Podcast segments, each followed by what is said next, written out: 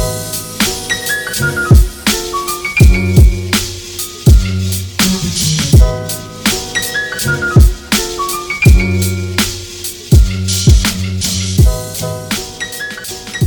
привет! Вы слушаете подкаст «Работник месяца» в студии Дарья. Друзья, сегодня у нас будет разговор э, о детской медицине, о детях. И сейчас все таки раз-раз отключились. А, но не бойтесь, мы не будем а, сегодня обсуждать, как вылечить ребенка, как ему правильно ставить градусник, обсуждать какие-то такие вещи.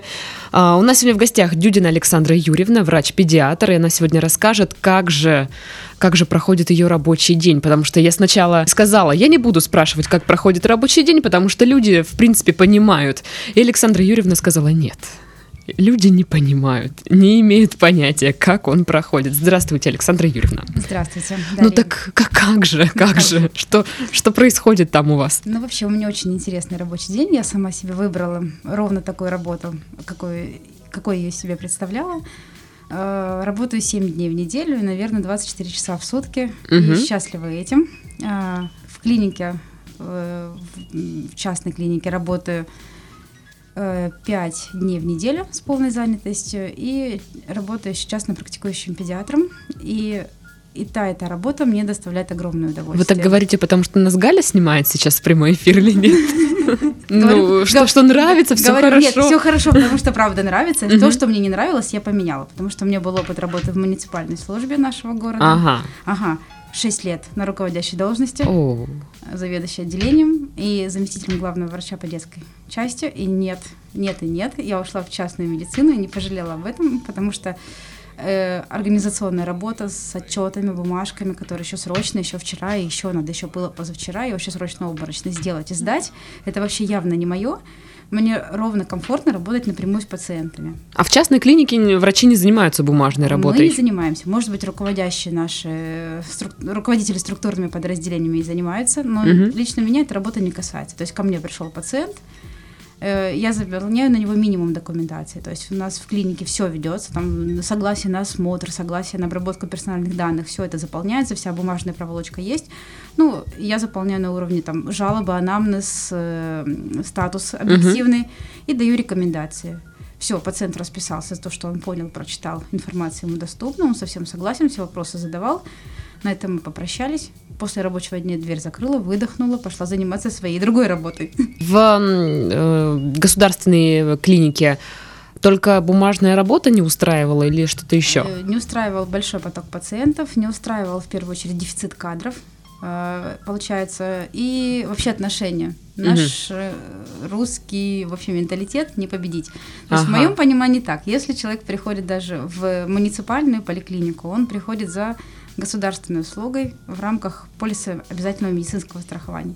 И, в принципе, вот, ну, допустим, меня бы как мамашу с ребенком мало интересовало, что не хватает врачей, угу. нет такого или иного специалиста, мне нужна эта услуга, она мне положена, она мне гарантируется Конституцией. Ну, логично. Ну, логично, я, конечно. Я ее должна получить. Почему я должна ждать месяц, два? Почему мне должны, э, должны направлять куда-то еще? Угу. Почему мне должны предлагать платные услуги? Меня всегда это не устраивало. Собственно, что получила? Когда я решила, для себя приняла решение поменять работу, идти в частную медицину, в первый рабочий день я взяла свой телефон, взяла WhatsApp и Viber и разослала своим пациентам, те, кто у меня был в списке контактов. Угу. Уважаемый, поменяла место работы, теперь работаю там-то, там-то, в таком-то режиме, вот мое расписание. И буквально, наверное, если посмотреть ну, в нашей программе в клинике, не прошло двух недель, у меня запись на 100% закрылась. Угу. Поэтому, в принципе, все те же пациенты, которые ко мне обращались в муниципальной службе, они пришли. И вот буквально вот эти несколько дней, а у нас вот, не буду называть номер поликлиники, там поменялось руководство, массовое увольнение врачей, сотрудников, педиатров, ага. сотрудников прошло. И буквально вот эти 3-4 дня последних, даже в частной клинике, ознаменовались приходом Ой, здрасте, Александра О, Юрьевна, какие мы люди. к вам приходили. Вы же нас помните, но ну, не поверите, помню. Ну, то есть очень забавно так. Приходят они говорят, у нас вообще некому прийти. И нас наши даже педиатры направляют хотя бы к вам уже в частную. То есть сами педиатры из муниципальных советуют, а не сходить ли вам к педиатру в частный, вас там Прекрасно. хорошо полечат. Достойно прям. А вот вы сказали, что переш... перешли в частную клинику и ни разу не пожалели. Что-то врачей останавливает от перехода из государственной клиники в частную? Лично, наверное, личное убеждение. Боятся поменять что-то в своей жизни, мне кажется. Просто они не представляют, куда идут. Некоторые, даже вот знакомые, которые из частных ушли обратно в муниципальную службу, они говорят, ой, я работаю работала в частной, там исключительно нас дурят с зарплатами, то есть я работала, пахала, пахала, денег вообще нифига не получала. Вот, вот я тоже слышала, что ну, на, я... на врачах там ездят. Не знаю, на нас не ездят и не погоняют, э, очень уважительно относятся. Ну, в общем, видимо, сложилось все так, как должно было сложиться конкретно у меня, я не жалею. Угу.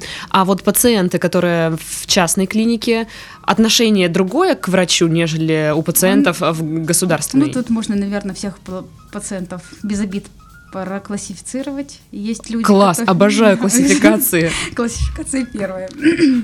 Значит, э, есть пациенты, которые изначально уважительно относятся к доктору. Uh-huh. И неважно, в какой форме собственности медицинской организации они пришли, и они довольны, э, у них есть список вопросов, они внимательно выслушивают, соглашаются, вопросы задают, консультация корректно проходит.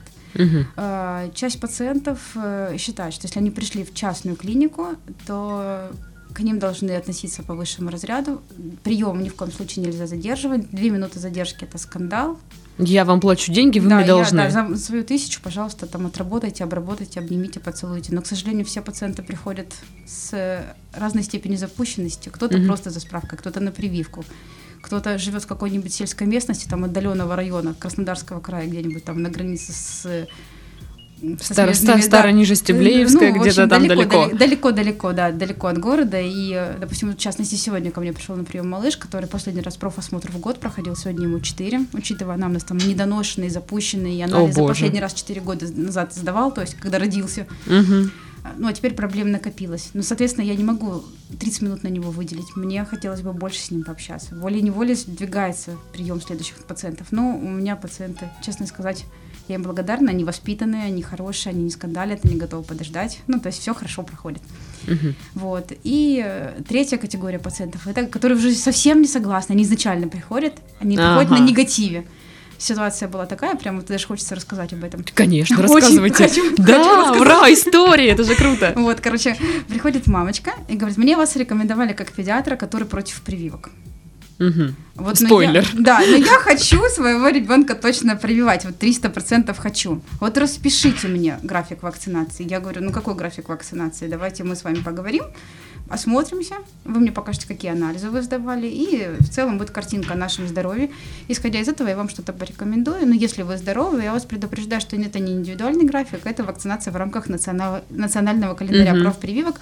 То есть мы будем с вами добивать его, э, комбинировать так, как положено, какие вакцины между собой сочетаются, и делать их последовательно. То есть максимально плотно, максимально быстро, максимально контакт, компактно. Она слушает, слушает, слушает. И я понимаю, что все, что я ей не скажу, это ровно то, что она не хочет услышать. Угу. И в конце, в середине приема я говорю, ну я прям чувствую, что вы пришли услышать совсем другое, а слышите вообще, что не готовы вообще воспринять. Она говорит, ну так и есть, я говорю, давайте мы сейчас с вами расстанемся полюбовно, и я вам верну денежку с приема через регистратуру и скажу, что прием не состоялся. Просто я понимаю, что мое психическое здоровье здесь просто вот реально главнее. Но нет, деньги я не возьму. Ну, то есть я зануда думаю, еще. Я думаю, ну, ну, короче, терпеть, терпеть, терпеть конце приема она говорит, ладно, пойду я воск выливать, к бабке схожу, мои страхи надо заговаривать, отговаривать, спасибо, до свидания. Ну вот это третья категория. То есть мы не верим в традиционную медицину, но хотим прийти к традиционному вот это. Я пришла на регистратуру, говорю, я пойду больше... Зачем она ко мне пришла тогда? И мы здесь сразу к бабке. Может, Вообще баб... вот часто приходится сталкиваться вот с, вот, с вот, вот такими да, людьми. Я пойду воск отливать, не знаю, денежки там покажу месяцу молодому, что, ну не знаю, вот со всякими вот этими ну, вот приходят. ребятами. Бывает, бывает, бывает кадры такие. Ну не сказать, что ежедневно, но еженедельно кто-нибудь с какой-нибудь Шикарно. С тараками в голове приходит. Это просто я в шоке, если честно. Вообще я хотела узнать, почему дети, почему педи... ну, педиатрия все-таки? Ну, мне кажется, с детьми работать особое счастье. Ну, здесь двойная нагрузка. Так это и особо сложно. Да, особо сложно. Самое интересное в том, что иногда родители мешают работать с детьми. Вот, вот. это вот одна это, из сложностей. Это зло. Самое интересное в том, что что иногда хочется родителей попросить помолчать, не жаловаться вообще ни на что, и просто с ребенком пообщаться. Мгм. Но они говорят, как вы будете это делать? Он же не говорит.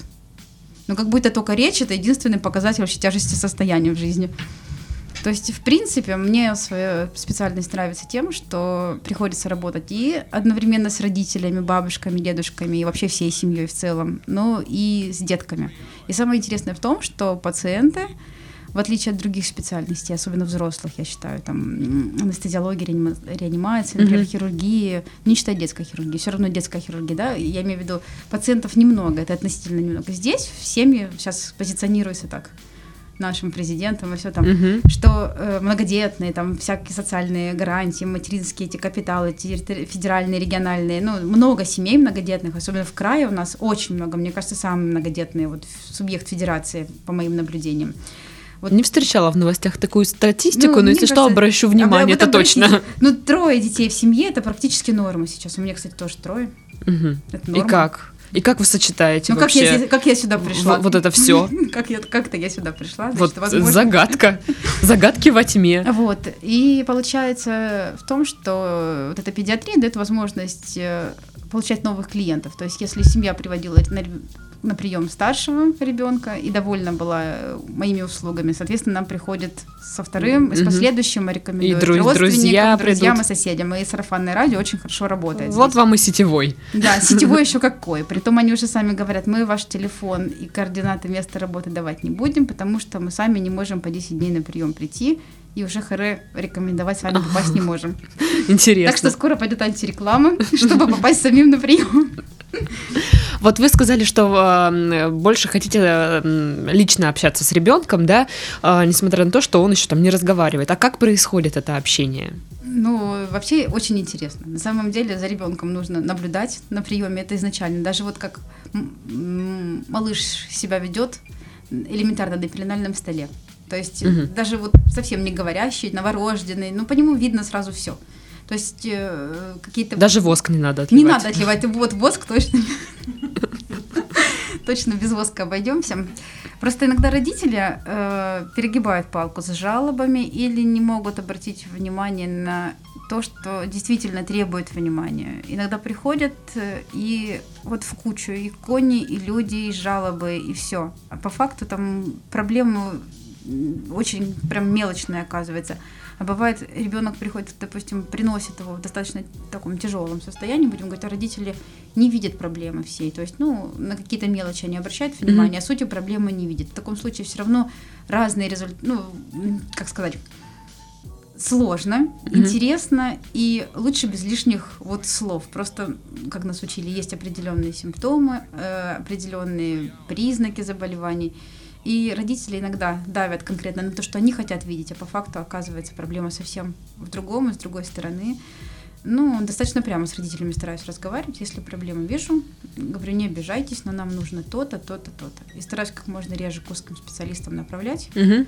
Ну, потому что, мне кажется, педиатрия все-таки широкая специальность. Э, И даже вот последние приказы Минздравовские наши по наблюдению деток вот, э, и раннего возраста, и более старших, они упрощены сильно, урезаны специалисты, но потому что, допустим, до года нет смысла действительно ребенка среднестатистического, мы здорового говорим, Мгм. водить к неврологу в месяц, в 3, в 6, в 9 и так далее. Потому что идет куча лишних назначений, необоснованных, недоказанных препаратов. У них очень серьезные побочные эффекты, а родители многие исполнительные. Доктор сказал, надо сделать, они никуда, нигде не сомневаются, и это страшно. Мгм. Но и сейчас есть и другие родители, которые не доверяют врачам, вот как э, девушка с воском. Ну, с А, воском это очень Откуда вообще это? Почему перестали доверять врачам? Мне кажется, не перестали доверять, а получили доступ к информации, которая цензуре не подлежит. Как мне нравится, некоторые адекватные папы говорят, я своей жене допуск к интернет-ресурсам с медицинской тематикой Ограничил. ограничу, да, потому что она получает лишнюю информацию, и я буду вынужден тратить лишние деньги на те консультации, которые ей там на форуме бабы советуют. Ага, то есть мужчина только чисто за, за деньги Нет. переживает, за кошелек. За кошелек. А он может реально сдуться, потому что там одних лабораторных обследований можно при желании назначать и назначать. Но существует мнение, что в платной клинике врачи назначают побольше всяких вот анализов, э, специалистов, чтобы э, клиент платил деньги. Есть такое? Может быть, где-то и есть, но у нас не так.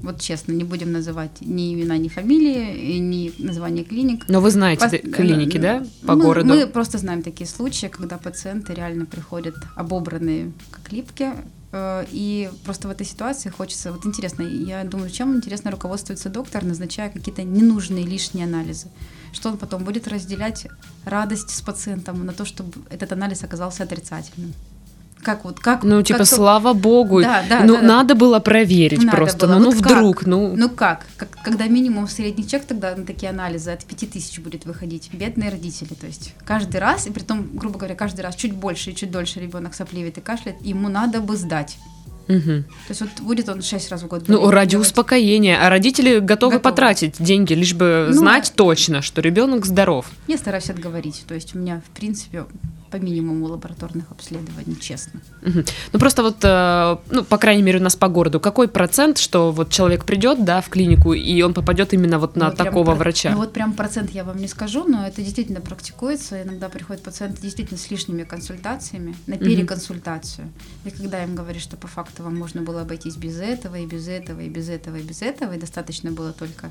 первого, второго и третьего из вашего списка из 21 пункта, ну, люди либо расстраиваются, начинают верить и становятся постоянным клиентом, либо uh-huh. уходят туда, там, где залечивают, заобследуют.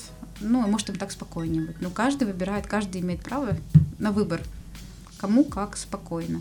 У нас многие пациенты, мне, например, в силу своей занятости личной, с семьей, детьми, просто элементарно некогда даже работу на категорию написать. Поэтому uh-huh. нет у меня ни категории, нет у меня ничего, только есть вот просто стаж работы по педиатрии общий. Может, вот разражусь летом этого года, следующего, будущего. А сейчас какой, какой стаж? Ну, получается, в общем, по специальности с 2010 года. Как врачи сейчас, педиатры, защищаются вот от негатива, допустим, тех же родителей? Потому что, ну, не редкость, да, когда приходят люди, вот, опять же, женщина с воском, просто там э, скандальные, которые требуют что-то, что врач, ты должен что-то сделать. Э, как сохранять равновесие и к ребенку, главное, относиться нормально, не перекладывать на него? Мне трудно сказать, как здесь, потому что я достаточно гибкий, сам по себе человек лояльный. И э, гибкий и лояльный угу. человек я, и поэтому мне, в принципе, достаточно легко подстроиться, как это называют психологи, да, эмпатия, симпатия. Наверное, я, я, я, я, знаю, ну, я, имею, я имею в виду настроиться на одну волну с пациентом, угу. почувствовать примерно, зачем он сюда пришел и что ему нужно сказать ну, соответственно, не уходя от стандартов оказания медицинской помощи. Ну, то есть, если, опять же, вот вернемся, например, я все проще на, на здоровых детях говорить, то есть, если ему показаны прививки, а родители категорично не ну, настроены, просто приходит семья под наблюдение, спрашиваю, как вы относитесь к прививкам, ставили ли их вам в родильном доме? Он говорит, нет, мы отказываемся. Я спрашиваю, это ваше личное убеждение? Да, личное. Для себя пишу. Отказ от прививок по личным убеждениям. Дальше, когда делаю заключение, пишу, что ребенок клинически здоров, вакцинация это не противопоказано. Угу. Ну, я, то есть, не отвожу их, это родители не хотят, в скобочках пишу, отказ от родителей. Есть меня, ну, то есть это конкретно вот в этой ситуации. То есть я свою линию тоже гну, считаю, что я им назначаю то, что конкретно надо. Родители имеют право отказаться. Поэтому, получается, никак негатива как такового нет. Некоторые начинают задумываться, читать, потому что обычно даже ну, вот в плане этой вакцинации для меня это больной вопрос, потому что очень много отказов. А мы ее, а мы об да, этом поговорим да, да, еще. То есть, ну просто на этом примере легче, то есть не называя ни инфекции, никакие там заболевания не называя. Угу. То есть э, я придерживаюсь своей линии. Показано, можно, можно, нельзя. Показ... Рассказываю, почему нельзя и к какому специалисту обратиться для того, чтобы диагноз корректно поставил, потому что бывает приходят дети, правда, очень запущенные. Вот, э, я думаю, мы все много слышали о скандальных мамашах. А что отцы?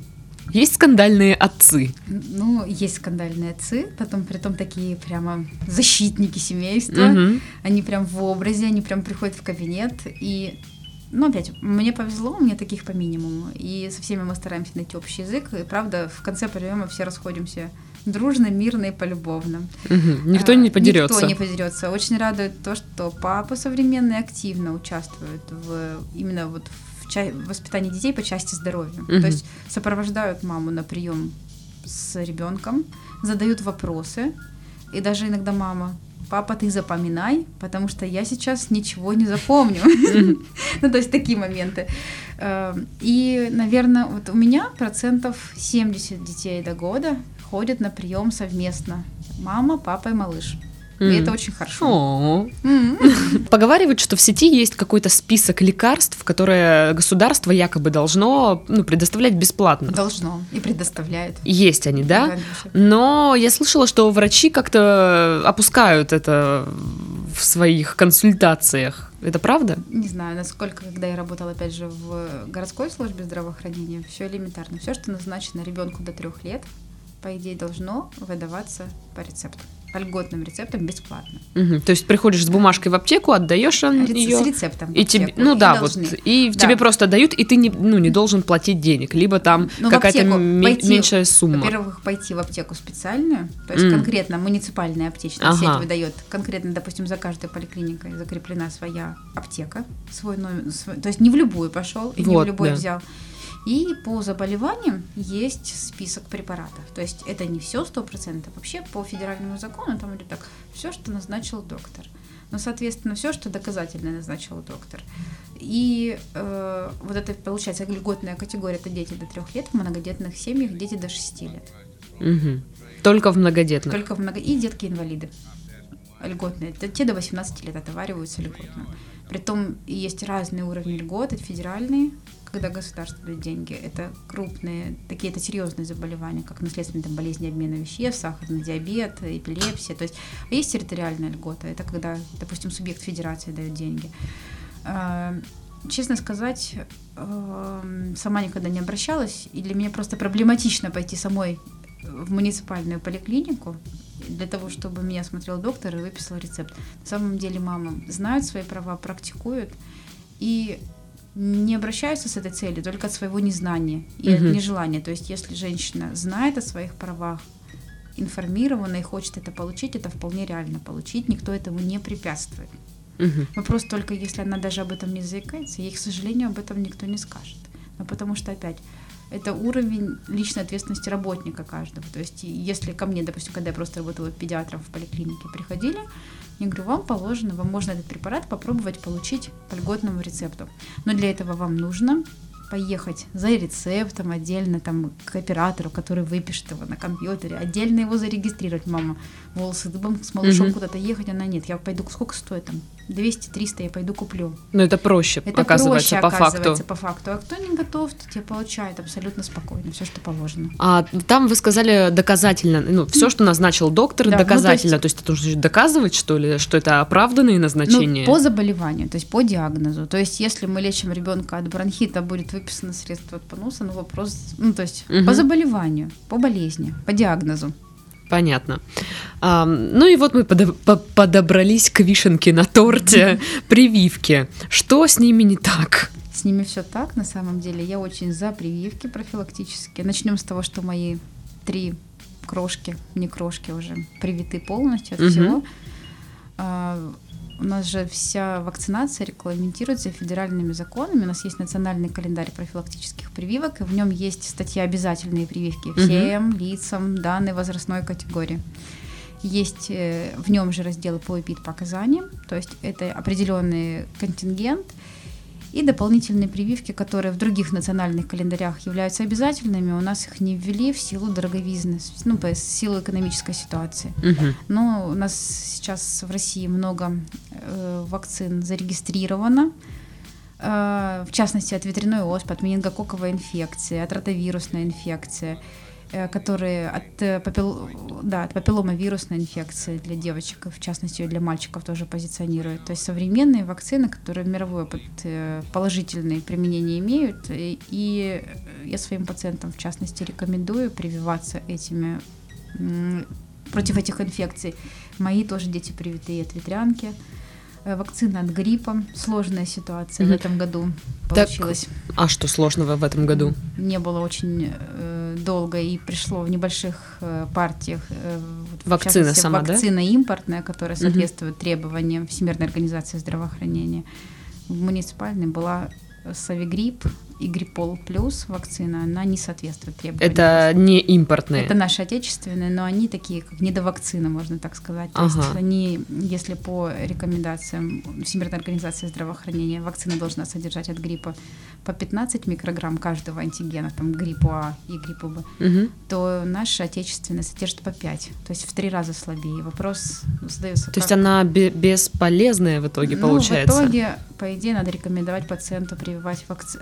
вакцинацию от гриппа рекомендовать надо, но вакцины, которые соответствуют требованиям ВОЗ. Угу. А в этом году количество этих вакцин было ограничено, и наименование было ограничено. А в чем причина? Не Вы не в курсе? Лично я не в курсе. Просто, ну, действительно, почему тогда в государственных поликлиниках вакцины, ну, не соответствующие... Сложный политический вопрос. А, а, такое.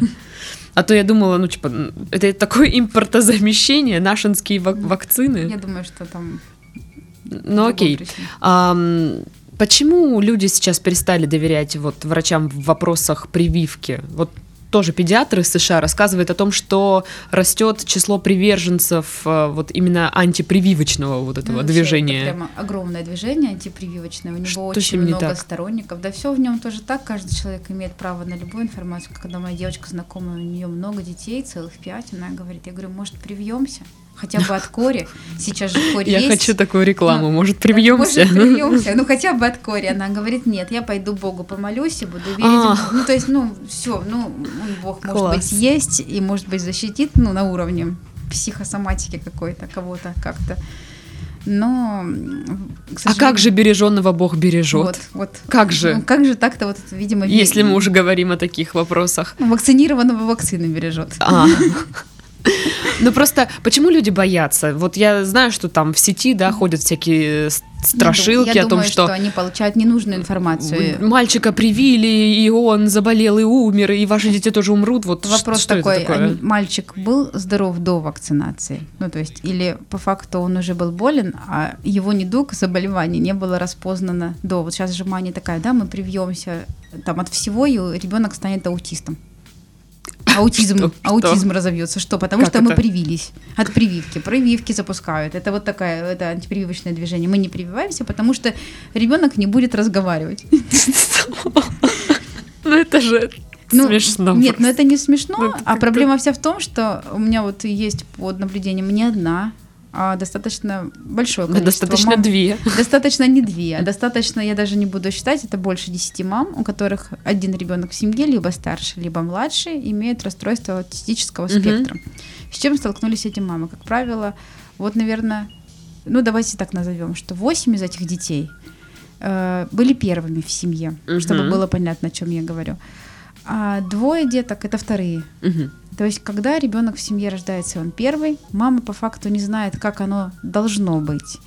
И, может быть, она и видит какого-то не такого ребенка, там, с задержкой речевого развития, с задержкой психического развития, угу. но она не готова принять, это же первый ребенок, она же молодая мать, и она же родила здорового ребенка. Когда ей начинают родственники, там, мама и свекрови капать на мозг, она же вообще в себя уходит, она обижается, они же зла желают, они же в ее маленьком ребенке, молодой матери видят какого-то не такого. Потом начинают подружки объяснять, что какой-то он не такой. Потом мама начинает видеть, но в 2-3 года, когда уже поздно, когда уже диагноз поставлен, она mm-hmm. уже видит, что у него задержка речевого. За это время его наблюдали неврологи, но не направляли там по профильному диагнозу к другим специалистам. Mm-hmm. Ну, сформируется расстройство аутистического спектра, но оно формировалось с рождения. Сами мамы говорят, чтобы вызвать у такого ребенка улыбку, мне приходилось вокруг него прыгать с бубнами, конем ходить, тогда он вроде как смотрел тебе в глаза и улыбался. Вот, по mm-hmm. факту а его прививали, потому что говорили о том, что он, э, ну, допустим, может быть какая-то особенность развития, чуть-чуть притормаживать в развитии, чуть-чуть не такое. Сейчас мы массажик сделаем, сейчас мы там на физиопроцедуры походим, а все это не то и все это не туда. По факту формировался а, аутизм. Они разные бывают, там сложные заболевания такое. И э, по факту оказывается, что им можно было прививаться, потому что это расстройство психической сферы человека. С прививками никак не связано. И, кстати, вот про все, все мои мамы знакомые, которые наблюдают у меня детей, но они не с аутизмом наблюдают, по соматической mm-hmm. патологии педиатрической ходят, они все прививают и старших с аутизмом, и младших, потому что им грамотно неврологи, психиатры объяснили генез развития этого заболевания. Проще со вторыми детьми, когда вот сейчас вот с одной мамой мы столкнулись, У нее около двух лет ребенка с года, с рождения она у меня его наблюдает, с рождения ребенок на приеме даже не могла поймать его взгляд. Все как-то не то и все как-то не так. Я маме пыталась объяснить, она какая-то не такая, она не смотрит на меня. Ну, то есть, ни на погремушку не фиксирует. Ну, обычно она... же обращают да, внимание. Может, да. она не видит меня. Давайте к офтальмологу принесем справку от офтальмолога на следующем приеме. Мне кажется, она меня не слышит. Давайте принесем справку от сурдолога, ну и так далее. И каждый раз что-то мне в ней не нравилось, я говорю, «А вы собираете, чтобы вы потом не сказали, что педиатр тата ничего не видит.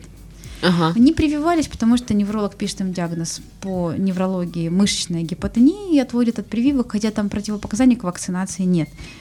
Вот в год и шесть они идут к одному из неврологов Краснодара, их тестируют на аутизм, ставят расстройство поведенческих реакций, пока аутизм не ставят. Но это второй ребенок в семье, он не привит по ошибочным представлениям невролога. Мгм. И невролог, который корректно их проконсультировал, вакцинацию разрешил. Но мы с мамой разговариваем. Вот если бы она до года прививала его, что бы она сказала от прививок? Она говорит, ну она же видит, она же его не прививала, у нее такой родился. Ну то есть и Мгм. мамы все вот эти, вот конкретно мы со всеми подробно все это обсуждали, девочки говорят, что изначально ребенок был не такой. Просто на это не обращали внимания. Либо врачи, либо они сами старались этого не видеть. То же самое вот по э, органическому или неорганическому поражению нервной системы, по деткам клинически, которые как выглядят как ДЦП. Мгм. Вот мы привили, и у них развелось ДЦП. После прививок стартовало все. По факту у меня под наблюдением есть не один и не два, а гораздо больше деток, которые инвалиды, которые в паллиативной помощи, то есть они лежачие пациенты. Мгм. Э, У них разный уровень двигательных нарушений, разный уровень психических нарушений, то есть они в глубокой задержке психоречевого развития и с контрактурой. Ну, то есть клинически это выглядит как детский церебральный паралич. По факту дети обследованы, и изначально у них выявлено, не изначально, а точнее, по ходу обследования у них выявлено врожденные пороки развития нервной системы. То есть клинически это ДЦП, а по факту это морфология такая, неправильно сформировалась там часть нервной системы. Что, и получается, что, слава богу, что эти мамы понимают, что причина не в прививке. Мгм. Такой ребенок родился в этой семье. Понятно, что это большое горе, но вакцинация здесь ни при чем. И у меня таких примеров очень много. То есть я могу бесконечно спорить на эту тему. Ну, то есть прививки надо делать. Но я ничего плохого в прививках не вижу, вижу только пользу. Опять, кто-то не хочет, пусть не ставит. Кори, вот, допустим, в частности, сейчас же очень много кори, как Мгм. таковой. Слышали, знаете? Да, да. Вот часть районов Краснодара прям, говорит, муниципальная служба обзванивает, вызывает на вакцинацию и вызывает э, там, кто беременный или дети до года на введение иммуноглобулина. Ну, это другой способ профилактики. Ну, то есть надо что-то делать, видят это. Уколы. Уколы, да. Бр. А, Но, честно, э, такая ситуация. Прививка может быть сделана, да, как укол, и записана в сертификат. И вопрос, не выработался иммунитет, потому что нарушился график вакцинации. То есть, М. если мы начинаем такое благое дело, как профилактические прививки, то мы должны соблюдать сроки, которые рекомендованы инструкцией по препарату. То есть максимально приходить на следующую дозу этой вакцины в рекомендуемые сроки. А не так, как захотелось маме. Там сделали в три месяца, потом вспомнили в О, год что-то у сделали, меня а потом сегодня свободный а потом- день, а чтобы потом- сделать. Да, а потом вроде как, ой, нам надо что-то доделать перед садиком. Мы же завтра вот путевку в сад несем, сейчас доделаем. Вопрос это не будет защищать. Несмотря на то, что все сделано в кратности той, в которой надо, это не будет работать. То есть Мгм. вакцинация работает, если она сделана в соответствии не только в рекомендуемые сроки, просто согласно схеме. То есть можно прививать и позже, но с интервалами, которые рекомендуются инструкцией. Потому что четко в инструкции в таком случае прописано, что вырабатываются антитела в таком-то проценте случаев. И, допустим, каждая последующая доза повышает практически до там, 99% уровень антител, то есть 99% защиты. Мгм. Если оно нарушено, оно и останется на уровне 70%. То есть шанс заболеть будет определенный, достаточно высокий. Мгм. Поэтому, когда То есть пациент... нужно соблюдать вот этот Да, график да, обязательно. А, и я правильно поняла, что если прививаться, то стоит все-таки это делать не в государственной сейчас поликлинике, а лучше зайти, пойти Ну, и... Я вам сейчас правду скажу. Некоторые прививки абсолютно одинаковые, что в муниципальной службе, что в частной. А как узнать, какие одинаковые, какие вот э, вакцина немножко не та? Вся та. одинаковый абсолютно. У нас принцип распределения вакцин примерно один. Э, центр Южного федерального округа, где в Ростове-на-Дону. Мгм. Государственный склад по хранению вакцин один. Ну, то есть у нас, в принципе, одни поставщики этих препаратов медико-биологических в частных клиниках и в муниципальных. Просто вы говорили, какая-то вакцина, да, от гриппа, да, пришла э, импортная в малых партиях. То есть она распределяется между э, государственными и частными клиниками. Я думаю, что в государственную в этом году не попало вообще. Мгм. То есть есть вероятность, что в, ча- в частной клинике тебя привьют вакцины импортные, Да. а не нашинской. Да, я считаю, что просто э, сами педиатры должны давать эту информацию. Ну, во всяком случае, когда я была просто педиатром в обычной муниципальной поликлинике, все было просто. Допустим, доходим мы до вакцинации АКДС, э, как люди в тире столбняк, которые все боятся, все прям панические атаки у людей на эту вакцину. Мы боимся АКДС, потому что вот тут мы перестанем говорить, тут мы вообще прям сляжем, и у нас у всех разовьются какие-то двигательные нарушения после этой вакцинации. Э, По факту э, рассказывала такие вещи, как что у вас есть альтернативный способ, то есть привиться не отечественной КДС, а пойти в частную клинику или в центр вакцинации и сделать вакцину в варианте бесклеточной. То есть это импортные вакцины, ацеллюлярные, э, которые инактивированы, ну, синонимы. Там, например, инфанрикс, комбинированные вакцины инфанрикс, гекса, пентаксим. И даже когда просто обычным педиатром работал, пац- пациентам доносила эту информацию, что у вас есть деньги, есть, есть возможность сделать лучше своему ребенку. Вот у меня пишите отказ от этой вакцинации, ну, пишите ниже. Я гарантирую, что привью своего ребенка, ну, то есть обязуюсь привить своего ребенка в центре вакцинации. И дальше. Привинар одинаковый абсолютно, что в частных клиниках, что в муниципальных, с одинаковой серией в- одни сроки в Краснодаре находится. Поэтому Мгм. сказать, что в частной он будет лучше, чем в муниципальной, они одинаковые.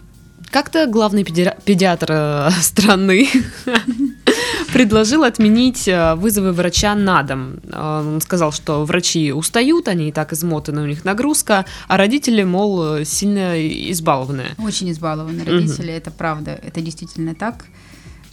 И вот когда приходилось обслуживать вызовы на дому, это действительно прям проблематично. Кто-то действительно вызывает к объективно больному ребенку, которого просто проблематично транспортировать или там дально, как отдаленно живут от поликлиники Мгм. или правда тяжелые с температурой лучше бы не вести в общественное место да то есть и э, вообще мне кажется сама система обслуживания вызовов на дому вот этих патронажей она уже себя изжила то есть э, Почему? ну, потому что вообще само по себе отношение. Я себя очень помню хорошо в детстве. У меня большая разница с моим братом. Мне была школьница, когда у меня родился брат, и я помню, как к нам домой приходила медицинская сестра из обычной поликлиники, это 90-е годы, это Центральная Россия, и рассказывала, у вас жарко, та-та, откройте форточку, та-та, вот так купайте, вот так проветривайте, а ну покажите свои пеленки, мамаша, как вы их гладите. Ну, то есть очень ответственно. То есть вот сколько раз приходила, не просто писала в карточке там разговор об уходе за новорожденным, а Мгм. приходила и матери, у которой второй ребенок, казалось бы, баба продвинутая уже, ей дальше рассказывать. Вот, короче говоря, э, рассказывала, как это делать. А Сейчас э, вот с чем даже приходилось сталкиваться в городской, как бы, ну, в медицине. Приходишь, и мне э, говорят, мы к вам в поликлинику ходить не будем, мы будем в частной клинике обслуживаться. Ну, пожалуйста, напишите отказ. Ну, то есть вынесите ребенка, покажите, что он жив-здоров, и пишите, что я Иванова Марья Ивановна отказываюсь от наблюдения в такой-то поликлинике, чтобы вопросов не было. К вам приходил педиатр, до вас дошел, вы педиатра видели, педиатр вас видел, журнал запишем и больше к вам не придем, никого не напрягаем. Э, Вообще, по факту, мамаши многие бессовестные, они правда могут вызывать с соплями или потом, вот я с чем сталкивалась сама, ну там будете, занесете нам справочку. Что? Ну что, ну, ну лень в поликлинику идти, там же, блин, вы же все равно же ходите, бе- бежите пролетом мимо. Класс. Ну, то Мне есть- кажется, мамы путают э, службу доставки А вообще- какого-то по приложению, да, и э, Ну, врача на дом. Надо понимать, что в наше время никто никому ничего не должен. Мгм. И если бы, допустим, сделать э, эти вызовы частично хотя бы с оплатой, с, каким-то, с какой-то финансовой заинтересованностью родителей, то они бы, может быть, более ответственно подходили к самому вызову, потому что есть практически ложные вызовы. То есть там ситуация действительно э, имела место просто спокойно привести ребенка на прием. Мгм. Но у мамы есть лень, у нее есть трое детей, как некоторые. Примите меня без очереди, у меня их двое. Ну, мне в таком случае хочется сказать, отпустите меня с работы, меня дома трое ждут. Ну, правда, ну, примерно Ну, так. логично. Ну, как бы так. Поэтому, э, наверное, не лучше, э, чтобы, наверное, все-таки главный педиатр Российской Федерации, такое пожелание ему, пос- посыл упразднить вызовы на дом. Просто это нереально, это, э, не т- это и проблематично, и трудозатратно, и вот реально к этому у населения просто потребительское отношение. Мне должны, сейчас придут и скажут. А качество этого, этих вызовов тоже оставляет желать лучше. А если ребенку, ну, вот действительно плохо, температура помощь. 39, то, то только скорая, да? Ну или неотложная помощь, то есть их разделяют. В Краснодаре как такового разделения нет, а в других городах существует еще и неотложная помощь. То есть есть вызов педиатра, то есть педиатр может сидеть на приеме до трех часов дня, а вызов обслуживать в ночи, да, ходить Мгм. после приема. Есть скорая помощь, это когда совсем плохо. А есть понятие неотложная помощь. То есть тот же диспетчер сидит, распределяет вызовы. Так, это не тяжелый ребенок. То есть к нему можем вызвать фельдшера с неотложки. Он приедет быстрее, чем педиатр, снизит, допустим, температуру, а завтра они придут на прием Мгм. ну, то есть вот такое последовательное воз- То есть не обязательно вызов на дом, то есть если это какая-то ситуация, температура, там, лихорадка, да, к чему вызвать, какие-то высыпания, ну, элементарно, Мгм. аллергические реакции, там, или не все это требует консультации доктора, например, ну, то есть конкретно присутствие врача или человек с высшим образованием, достаточно человека со средним медицинским образованием, который тоже имеет опыт работы с детьми. Поэтому вот эти вызовы – это большая проблема, то есть вот она как вот эм, ну и не все педиатры ответственно к этому относятся. И не вся, ну то есть там ошибки бывают, не записали, не передали. Или передали после, когда уже педиатр развернулся и уехал, и говорит, а я завтра. Ну, то есть, а по идее, кто должен... Ну, то есть, это сложно, я просто сталкивалась с этой организацией и вспомню, как, как вспомню... Короче, как это страшный сон. Как, да, как вспомню, так как вздрогну. Вот по вашему мнению, какой опыт, может быть, зарубежных коллег стоит перенять и внедрить у нас э, в России? Э, Ну вот, э, насколько мне известно, в Штатах практикуют, вот в частности, по вакцинопрофилактике. Мгм. У них э, положено, гарантируется государством вакцинация, но если родители отказываются, а ребенок заболевает той или иной инфекционной патологией, в частности, Мгм. то родители сами оплачивают лечение и пребывание в стационаре. Ага, а Это- не А не государство. государство, да. Это очень, ну, так, достаточно... Дисциплинирует. Ну, и, во-первых, дисциплинируют, а во-вторых, они сами понимают, что это очень дорогое удовольствие. Насколько я знаю, в Израиле примерно так же практикуют. Э, Если, допустим, вызвали на дом к доктору, состояние ребенка не требовало э, присутствия врача или госпитализации в стационар, то родители оплачивают и услуги по транспортировке, и консультации на дому, и врача приемного покоя. И это тоже дорого, и я боюсь ошибиться, у меня просто знакомая девочка э, в Израиль ми- эмигрировала, и мы с ней по этому поводу общались. И там вообще не принято обращение как таковое лишнее. То есть намного проще относятся к здоровью за границей. Мгм. Сопли за болезнь не считаются. Если ребенок заболел, это вот рассказывают, познакомились мы даже вот в частности в нашей клинике и с мамами, которые живут и в Канаде, и в Штатах, и в Ливии, и о боже, из Чили девочка прилетала, вот родители у нее в Краснодаре живут, она там. Ну, то есть вот э, мамы, э, которые в Европе рожали своих детей. Ну, короче, такая ситуация примерно не у нас, а за границей. Если ребенок заболел, то в течение трех-четырех дней доктор даже не записывает его к себе на прием. Это общие рекомендации. Там, полоскать горло, пить обильно, снижать температуру и осмотр на третий-четвертый день болезни. У нас же примерно так. У нас час назад поднялась температура 39. Вы же можете к нам приехать? Нет, не могу. Ну ладно, мы будем другого доктора искать. Поболеть мы не можем, подождать мы не можем. Ситуация не смертельная. Мгм. Не, ну 39 это высокая температура. Я думаю, что если у, у мамы у ребенка температура 39, она просто не знает, что с этим делать нужно. Ну, как Ну, кроме того, как дать аспирин. но аспирин нельзя вообще давать в детской практике. Начнем с этого. Ну вот. Вот. вот. Ну, какой-то какое-то жаропонижающее. Я буду отличной матерью.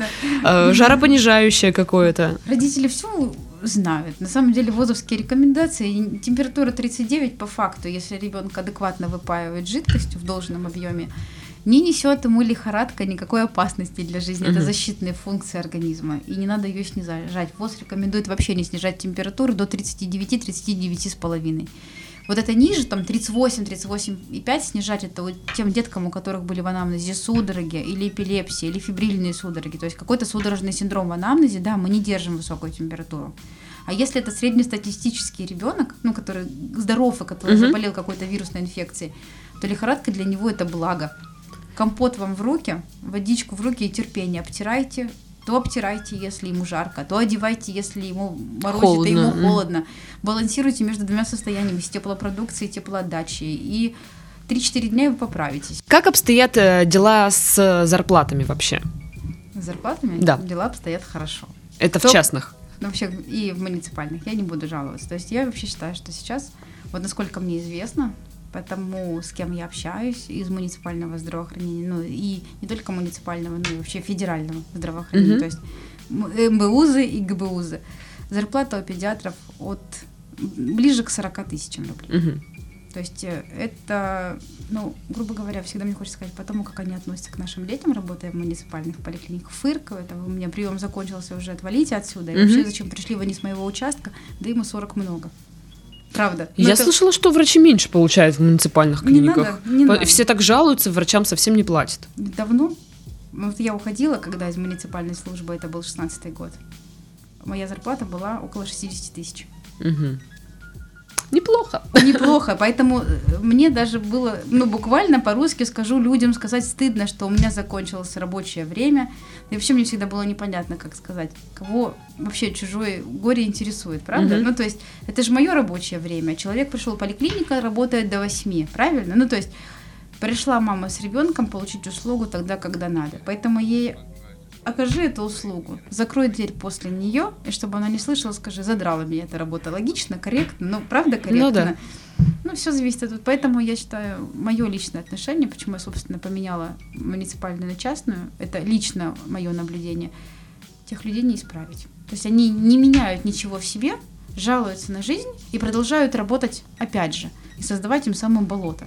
Угу. Ну, я говорю, я сталкивалась по работе с тем, что вот все очень просто. Приходит приказ, ну, из администрации, что если, ну, грубо говоря, у ребенка заболело ушко, угу. а в вашей поликлинике нет лор-врача, до пяти вечера это случилось. Вы его направляете в другую поликлинику номер X, где есть этот лор-врач. Который находится в другом конце города. Это не важно, но это бесплатно. Вопрос по полису ОМС. Нет возможности, поедешь по полису ОМС, получать угу. на другой конец города. Есть возможность заплатить тысячу-полторы, поедешь в частную клинику, но есть способ получить эту услугу городскую по полису. Угу, бесплатно. Бесплатно. Если у тебя ухо заболело у ребенка после пяти вечера, то это тогда в другую клинику обращаешься по полису ОМС. Говорим мы бесплатно. Распечатываю приказы, даю нашим докторам расписаться. Вот вы, Марья Васильевна, распишитесь, и вы, Ольга Валентиновна, распишитесь, и вы, там, Марф, там, Петровна, распишитесь, все расписались. На следующий день тупешь. Мама едет за 50 километров, мне направили туда, меня послали туда. Я говорю, доктор не мог мне позвонить? Ну, просто спросить. Я вот не знаю, как направить маму с ребенком.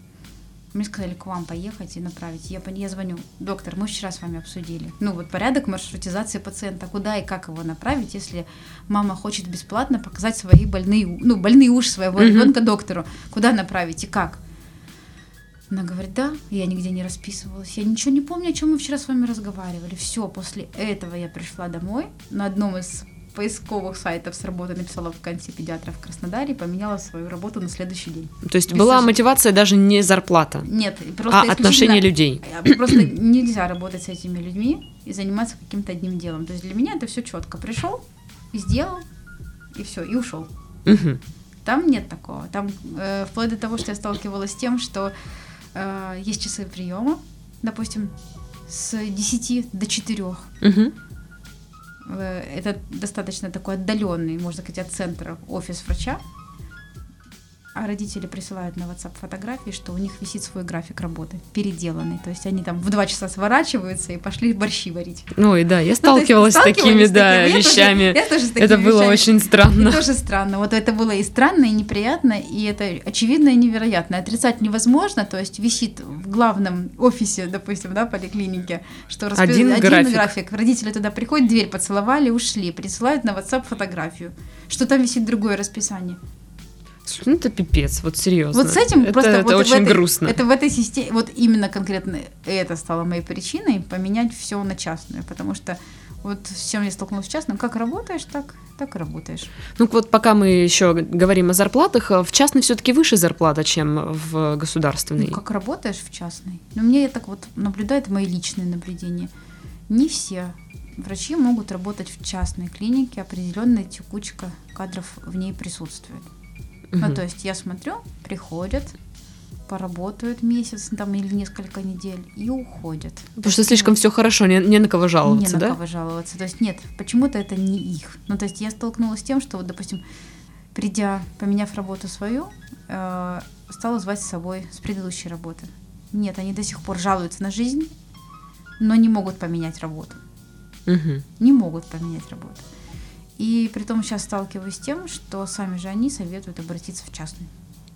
Как только, как только случай более, чуть менее поинтереснее, ну, я имею в виду такое что-то... Ну, там же график не переделаешь в частный, как себе надо. Конечно. Но я так понимаю, там вот сколько ты наработал, да, у тебя есть определенные сколько часы, и типа, да, ты за них получаешь. Если ты там не работаешь полдня, то, соответственно, и зарплата ну, меньше. Чем больше работаешь, тем больше получаешь. Угу. Ну что, на этом мы завершаем наш подкаст. Э, у нас сегодня была в гостях Дюдина Александра Юрьевна, врач-педиатр. Узнали мы, как надо прививаться, прививаться и почему это нужно делать. Спасибо вам за интересную беседу. С вами была Дарья. Всем до следующей недели. Всем пока-пока.